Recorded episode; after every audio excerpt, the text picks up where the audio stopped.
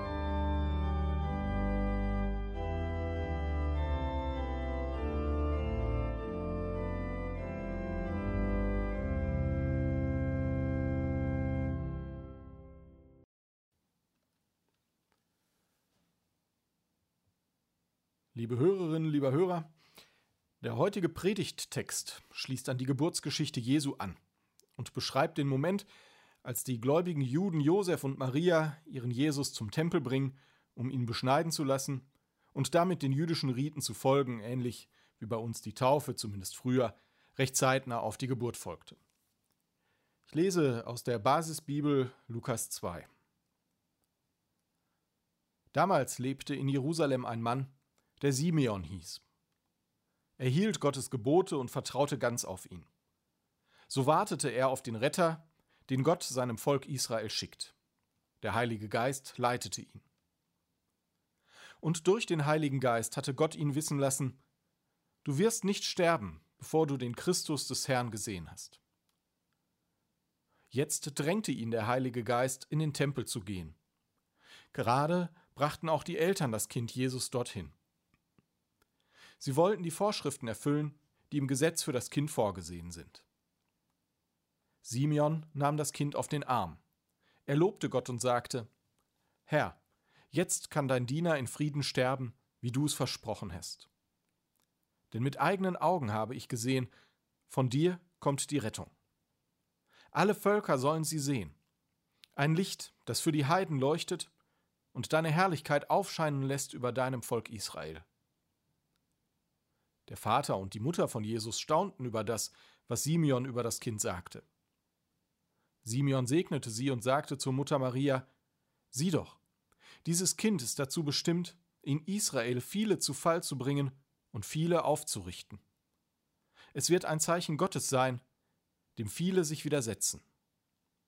So soll ans Licht kommen, was viele im Innersten denken. Und für dich, Maria, wird es sein, als ob dir ein Schwert durch deine Seele fährt. Es war auch eine Prophetin im Tempel.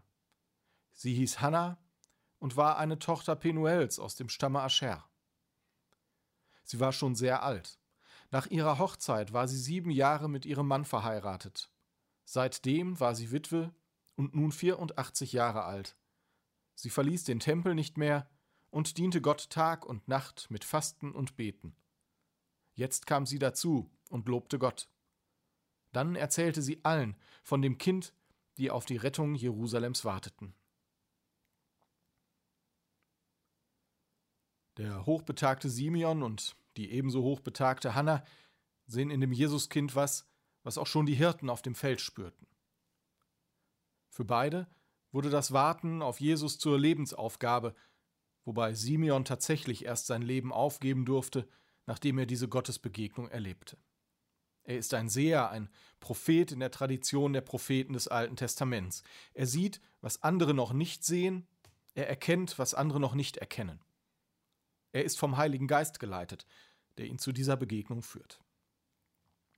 Simeon segnet Maria und nimmt die Lebensgeschichte Jesu mitsamt dem schmerzvollen Ende bildhaft vorweg. Simeon wie Hannah wissen aber in Jesus die Erfüllung gekommen. Für sie ist Jesus der Retter. In seinem Namen Gott rettet, handelt Jesus nicht im Namen Gottes oder ausschließlich in seiner Vollmacht, nein, es ist Gott, den die Menschen erkennen. Es ist Gottes Herrlichkeit, die von ihm ausgeht, sogar als Baby. Gottes Herrlichkeit heißt im Griechischen Doxa. Das kann man auch mit Scheinen, Strahlen übersetzen. Jesus strahlt aus, was die Menschen mit Gott in Beziehung bringen. Es ist die Resonanz auf eine Sehnsucht, die zeitlos ist.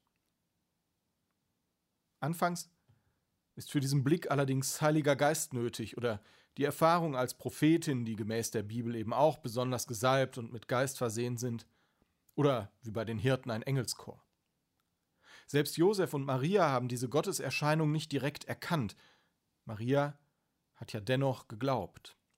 Von Josef weiß man es nicht, er spielt im Fortgang der biblischen Überlieferung keine Rolle, ebenso wie die meisten Geschwister Jesu. Erst im weiteren Fortgang der Jesusgeschichte wird auch anderen Menschen deutlich, wer Jesus für sie ist. In geistreichen, erschütternden oder wundersamen Momenten. Aber es ist nie offensichtlich. Es gibt auch immer diejenigen, die das nicht sehen, die, für die Jesus zum Ärgernis wird, sogar zu einem so großen Ärgernis, dass sie ihn töten wollen. Alles geschieht, so wie Simeon es in diesem Moment weissagt, indem er dieses Kleinkind auf dem Arm hält.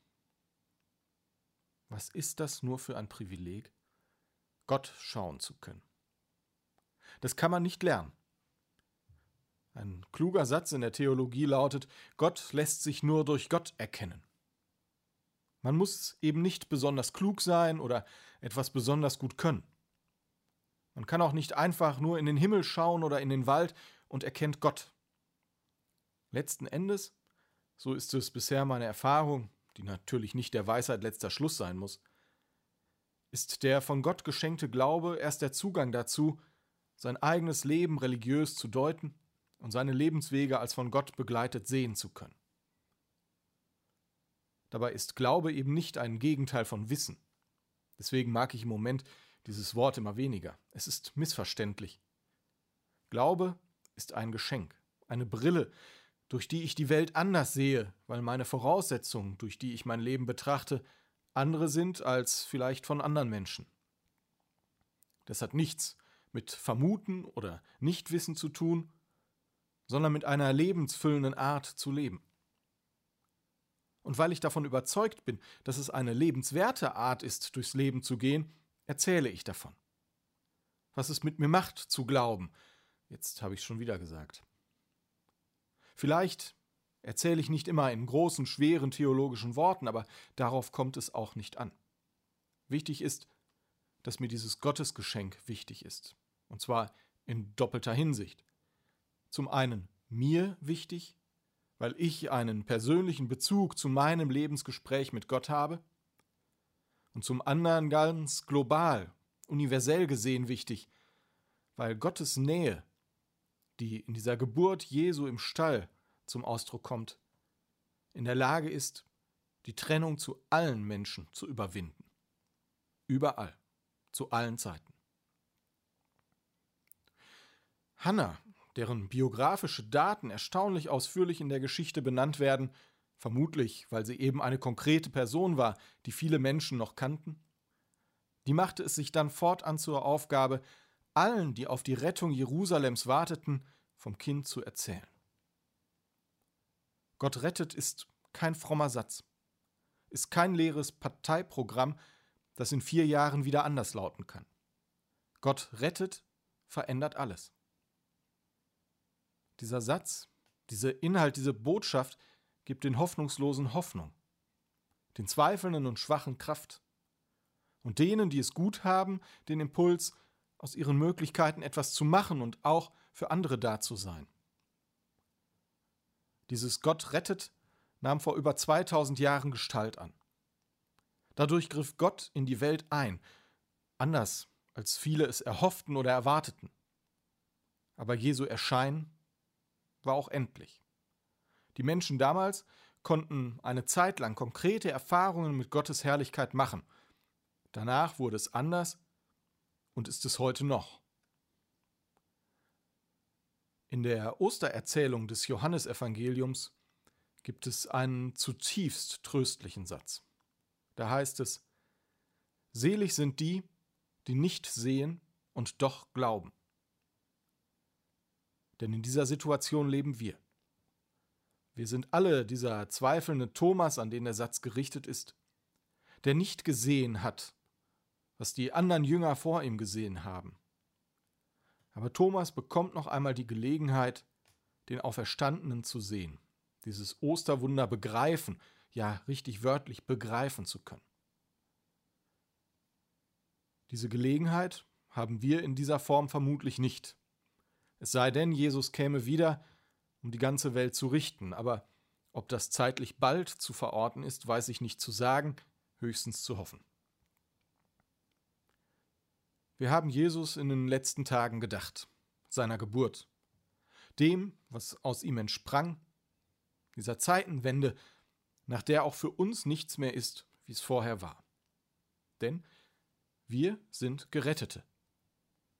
Christin zu sein, das bürdet uns nichts auf oder lässt uns dumm dastehen. Im Gegenteil, es befreit und öffnet den Blick für Dinge, die andere vielleicht noch nicht sehen. Zum Beispiel Gottes Glanz. Wir haben heute den Heiligen Geist, der Jesus vertritt, der dieses Vakuum füllt. Weil Gott nicht will, dass wir vermeintlich allein sein sollten. Er schickt den Parakleten, wie er im Griechischen heißt, den Tröster und Ermahner, den Erinnerer. Diese Kraft Gottes, die all das wach hält und die auch noch heute wirksam ist. An vielen Stellen anders als in den Wundergeschichten von Jesus. Aber wie viele Menschen, auch unter euch, können Geschichten davon erzählen, wo ihr Gott in eurem Leben verortet? wo ihr Hoffnung bekommen habt oder Kraft entwickeltet, von der ihr nicht wusstet, woher sie kam. Gott rettet. Das haben Simeon und Hannah erkannt. Gott rettet, ein für allemal. In Jesus, da erfüllen sich alle Prophezeiungen. Auch für mich, ein für allemal. Amen.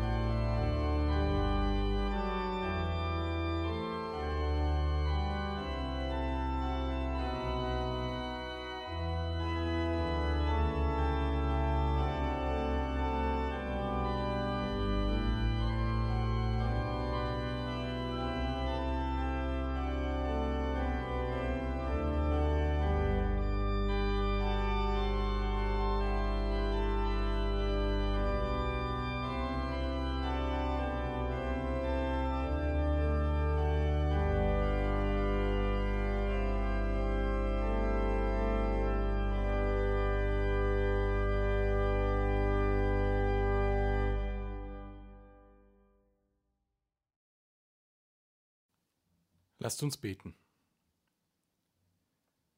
Gott, die letzten Tage haben mich ermüdet. Es war ein anderes Weihnachten als sonst. Manches hat mir gefehlt und manches war erstaunlich normal. Die Weihnachtstage sind bald vorbei. Sonntags lasse ich mich immer noch daran erinnern. Ich bitte dich, halte in mir wach, was in der heiligen Nacht seinen Anfang nahm.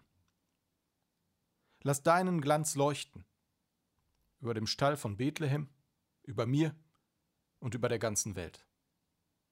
Mach, dass auch andere dieses Leuchten sehen können. Denn ich weiß, wie kraftvoll es ist, dich an meiner Seite zu wissen. So bitten wir um Gottes Segen. Der Herr segne dich und behüte dich. Der Herr lasse sein Angesicht leuchten über dir und sei dir gnädig. Der Herr erhebe sein Angesicht auf dich und schenke dir Frieden. Amen.